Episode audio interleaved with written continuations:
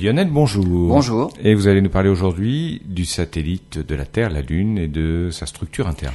Et en fait, en 2019, on célèbre évidemment les 50 ans des missions Apollo. Elles ont en particulier permis de déposer à la surface de notre satellite des réflecteurs laser, des dispositifs catadioptriques qui ont pour particularité de renvoyer tout faisceau lumineux dans la direction d'où il provient.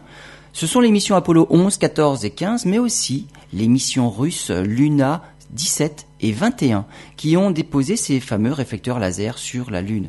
Et depuis 50 ans, et des dizaines de milliers de tirs laser vers ces fameux réflecteurs qui ont permis aux scientifiques d'accumuler des données sur la distance Terre-Lune et son évolution dans le temps.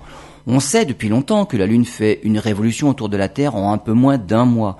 On mesure précisément avec les tirs laser que la Lune s'éloigne de la Terre de 3,8 cm par an, ce qu'on a mis en évidence avec toutes ces données ce sont les petites perturbations du mouvement de la Lune, des perturbations causées bah justement par la structure interne même de notre satellite.